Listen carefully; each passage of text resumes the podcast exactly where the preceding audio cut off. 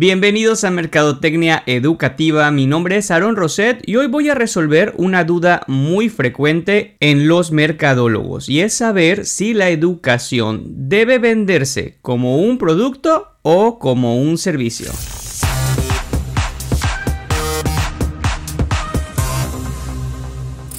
Para resolver este interrogante, lo primero es establecer las diferencias entre productos y servicios.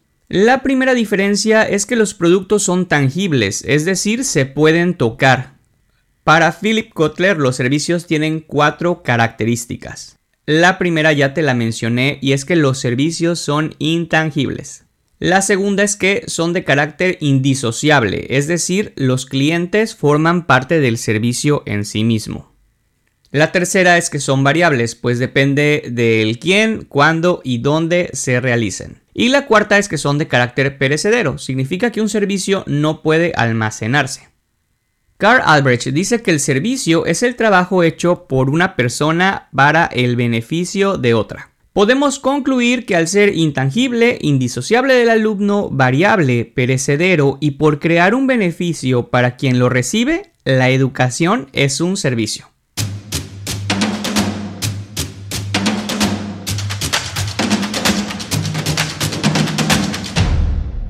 Sin embargo, los programas académicos sí pueden venderse bajo una óptica de producto intangible. Los planes académicos pueden verse como productos, pero sin perder de vista que estamos dentro de un esquema de mercadotecnia de servicios. Beckwith considera que el primer principio de la mercadotecnia de servicios es construir una realidad mejor realidad que se construye otorgando beneficios a los estudiantes y a sus familias.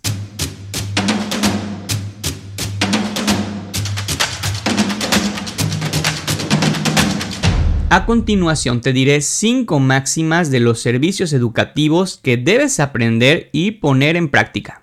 La primera es que cuanto mayor sea la diferencia entre el precio y el beneficio, más alto es el valor del servicio educativo.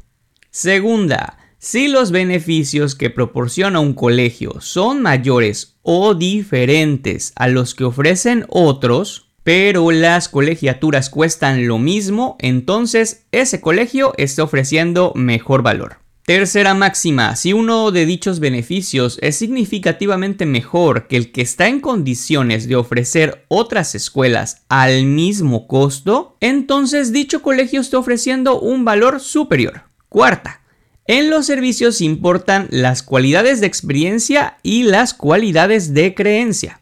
Por si esta última máxima no te quedó del todo clara, se refiere a no crear expectativas tan altas que no podamos cumplir, pues provocarán una mala percepción del servicio. Nuestra quinta máxima dice que las personas que brindan el servicio forman parte de la experiencia del usuario, por lo que una persona no apta para realizarlo podría dañar la imagen del colegio.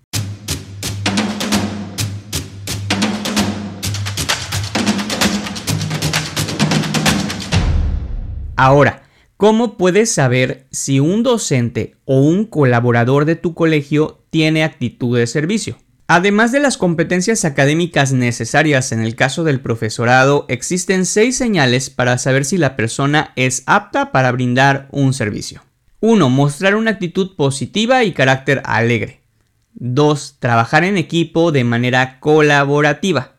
3. Colocar al alumno en el centro y nunca buscar destacar, sobresalir o llamar la atención. 4. Mostrar niveles altos de energía. 5. Aceptar cuando las cosas no suceden como ha planeado. Y 6. Aceptar errores de manera sincera. Espero que esta información te sea de utilidad y recuerda visitar www.mercadotecniaeducativa.com. Tenemos muchos artículos que puedes consultar. Suscríbete a este podcast y recomiéndalo con aquellas personas que pudieran estar interesadas en aprender más sobre marketing educativo.